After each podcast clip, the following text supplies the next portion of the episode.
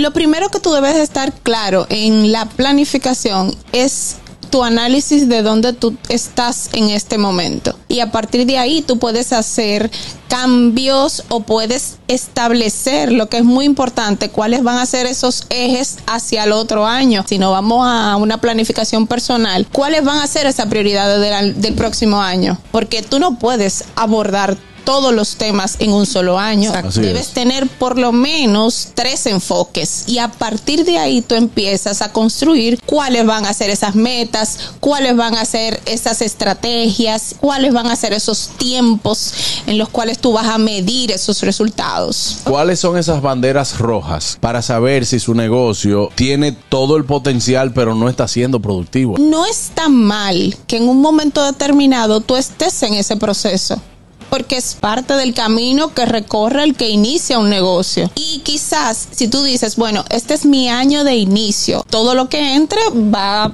a pasar nuevamente al negocio porque es un año de inversión. Sin embargo, ya voy a un próximo año, el negocio está establecido, ahora vamos a trabajar en rentabilidad. Tú empiezas a trabajar costos, números ya de manera formal, empiezas a ver cuál es ese margen esperado que tú necesitas para crecer ese negocio. El gusto, el gusto de las 12.